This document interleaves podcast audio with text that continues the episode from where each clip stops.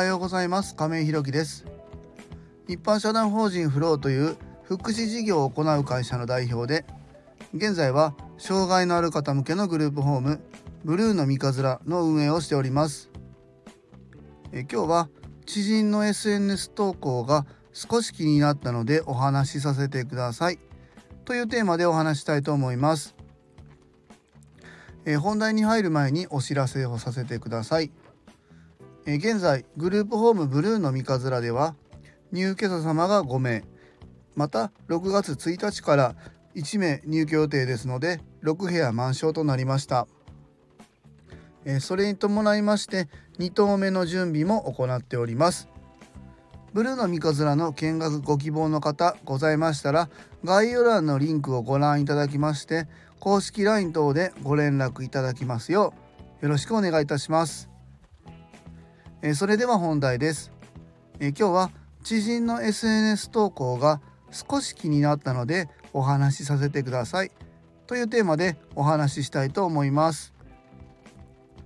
まああの僕ね人の SNS 投稿を見てですねえ何かこう傷ついたりなんか悔やんだり、えー、こうすごく落ち込むようなことはあんまないんですよね実際、えー、そんなにないんですけどもそれでもね少し気になったのでちょっと今日はここでお話しさせていただきたいなと思います。あのまず初めに言っておきますがその友達が間違っているとかその友達まあ詩人ですねを批判する内容であったり、えー、なんかこうここで訂正してなんかこの人を貶めてやろうみたいな、えー、魂胆は全くないですそこだけ、えー、ご理解いただいた上でですね、えこのまま聞き進めていただけたらなというふうに、まあ、思うんですけども。まあ、どういう内容だったかと言いますとですねえーとまあ、状況説明すると,、えーと、その方知人はですね、えー、病院に行かれていたそうです。でそこに、えーと、待合室が、まあ、あったんですけどもそこで、まあ、子供が、えー、大きな声でね騒いでいらっしゃったみたいです。早くしろよとか、えーと、おせえなみたいなことを、まあ、口走って、えー、酒なんていうかな大きな声で騒いでいたそうです。で親御さんが横にいたそうなんですけどもまあ注意を特にしなかったということだったんですよね。でそれとも、えー、それを見てですね、えー、私の知人がまあ最終的には特に声をかけるようなことはなかったんですけども、え、それに相当腹が立ってたみたいです。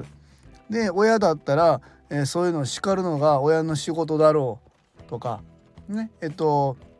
えー、仮にその子が、えー、障害だったとしてもその発達障害とかねだったとしても、えー、それは子どもの特性であって、え発達障害っていうのは、えその子どもだけの免罪符なんだから親がその状況をほったらかして何、えー、て言うんだろうな謝らないっていうのはおかしいだろうっていうのを、まあ、投稿に載せていらっしゃいました。えーとまあ、僕はそれに対して特にね、えーと、その知人に何かコメントを残すこともありませんでしたし、えそれはその方一人一人が、え考えること捉え方によって違うことだと思いますので、えー、その方に何か言うっていうことはまあなかったんですよね。で僕もその場にいなかったっていうのももちろんありますので、え、コメントの方はしませんでした。でえー、っとまあそうですね、えっと、発達障害かどうかはこの文面からは分かりませんしそこに本当にね僕そこにいなかったんで分からないし親がどういう態度でその子を見ていたかのかもう何にも分かりませんがこの子どもの、えー、表情や、えー、言葉のトーンだったりこう口調だったりも全く分からないので、えー、何も言うことはないんですけどもまあ、ただ、えーと、障害に関わる事業者、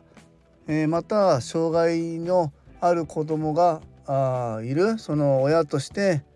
まあ一つあの思いがあるなというところを聞いてもらえたらなと思うんですけども、えーと、それはですねやっぱり障害のある子どもの親っていうのは うんあの表現しづらいんですけどもうんやっぱりね日々謝ることが多いです。あの健常者と障害者っていうのを僕はあんまり分けたくないしここでね、えーと、明確に分けられるもんでもないとは、まあ、思うんですけどもまあのうちの長男もそうですけども、まあ、例えば映画館に、まあ、この間は大丈夫でしたけども映画館でねあのすごく楽しいなって思う時があれば、えー、声を出して立ち上がって騒いでしまったりすることもありますし今はねもう中学校3年になって落ち着いて亡くなりましたが、えー、ご飯食べに行ったら、えーと、手で掴んでしまって手で食べてしまうようなこともあって周りの方にこう嫌味の一つも二つも言われたこともあるし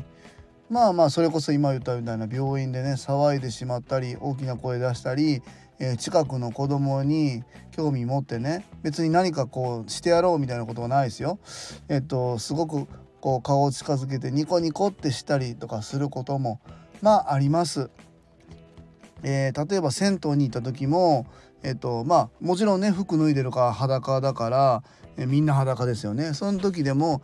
なんかなんかすごくね大きな声出してすごく楽しくてね近くの子供になんかこう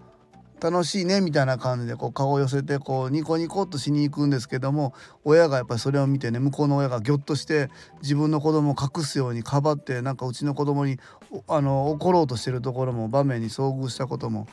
まああります。うんまあ、あの今お聞きの方がどういう立場の方かは分かりませんが、え障害のある子どもの親御さんだったら少なからずやっぱり、えー、謝るような機会っていうのはあったんじゃないのかなと思います。本当にねその大変さというか苦しみという言葉で表現していいのか僕は分かりませんが、えー、僕はねなんとなく理解はできます。でそんな中で、えーと、親なんだから謝って当然だろうって言われるとまあそれはね、えーと、そうだと思うんです。その一言に尽きるとは思うんですけどもえっ、ー、と散々実はね謝ってきてるんですよね。でそんな中でやっぱり疲れることもあります。でもうどうしていいかわからない時もあります。でそんな中でそのふと、えー、気が抜けた時またもうなんかこう自暴自棄という言葉がいいのか分かりませんけどもそうなった時もに、えー、直面その時にそのまた別の方が見てしまってなんだあの親はって言われることがあるかもしれませんがえっと本当にね、えー、お父さんお母さんっていうのはえ障害がある子どもの親まあ知的うちはね知的障害やから本当にそういう機会が多かったんですけどもえー、そこにね謝る機会っていうのは、まあ、健常者と言われる、えー、子どもの親とは、えー、格段に数が違うと思います。そこで本当に精神っていうのが本当にどんどんどんどんどんどんどんどんすり減っていくのが自分でも分かるぐらい謝ってます。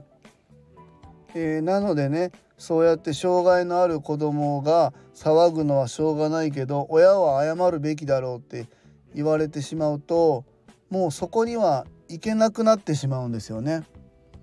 えそうなってくると、えー、その障害がある子どもの居場所が少しずつ少しずつ少なくなってきてやっぱり障害者と健常者と呼ばれるところの生活拠点がすごく分断されてしまうんですよね。うん、えっと僕たち一般社団法人フローっていうのは、えー、隣の隣にいる人隣人を緩やかに許容するっていうのを自分たちの会社のテーマにしているんですけども本当にねあの、少し少しだけ許してあげてください。あの隣にいる人もあの自分が見えない何百キロ先のね県外国外の人がのことは分からなくてもいいんでせめて今自分の目の前にいる方また隣に座っている方を少しだけその時間許してあげれたらなというふうに思います。あのそうすることだけでね救われる方っていうのもたくさんいらっしゃると思います。でまたね今のさっきもあの冒頭でも言いましたがあの知人がだからといってすごく悪い人っていう意味ではありませんその方の、えー、その時の状況にもよると思いますのでその瞬間の批判をしているわけでは全くないんです。ただまあそういう方もいるっていうことを含めてね、えー、僕たち一般社団法人フローの一つのテーマであるえ隣人を緩やかに許容するっていうのをみんなに広げていきたいなというふうにえー、改めて思ってですね自分たちの事業に、えー、もっともっとね反映していきたいなというふうに、まあ、思いました。まあ、今日この放送1回でね、えー、何か大きく変わることっていうのはないとは思いますが、えー、僕たち一般社団法人フローとしてね今回今まずやっているのがグループホーム、えー、ブルーノっていう事業筐体なんであ事業形態なんですけども今後もね、えー、福祉にとら、えー、われず障害の有無にかかわらずね、えー、いうあの進めていきたい。隣人を緩やかに許容するっていうところを一つのテーマにして、えー、それをやろうと思うと必ず障害っていうところに、えー、またあ立ち返ることがあると思いますが、え、そこも含めてね、えやっていきたいなっていうふうに、え今回その知人の投稿を見てね改めてちょっと思いました。えー、今日は、えー、知人の SNS 投稿が少し気になったのでお話しさせてくださいというテーマでお話しさせていただきました。え、一般社団法人フローでは障害のある方向けのグループホームブルーの三葛を和歌山市の三葛というところで今年の3月から入居開始いたしました。えー、また現在グループホーム2棟目に向けて準備中です、えー、そちらの詳細などは公式 LINE やノートでもご案内しておりますので是非概要欄のリンクからご覧いただきますようよろしくお願いいたします、えー、最後までお聴きくださりありがとうございます。すいません。今日の放送も長くなってしまいました、え次回の放送もよろしくお願いいたします。今日も素敵な一日をお過ごしください。一般社団法人フローの亀井弘樹でした。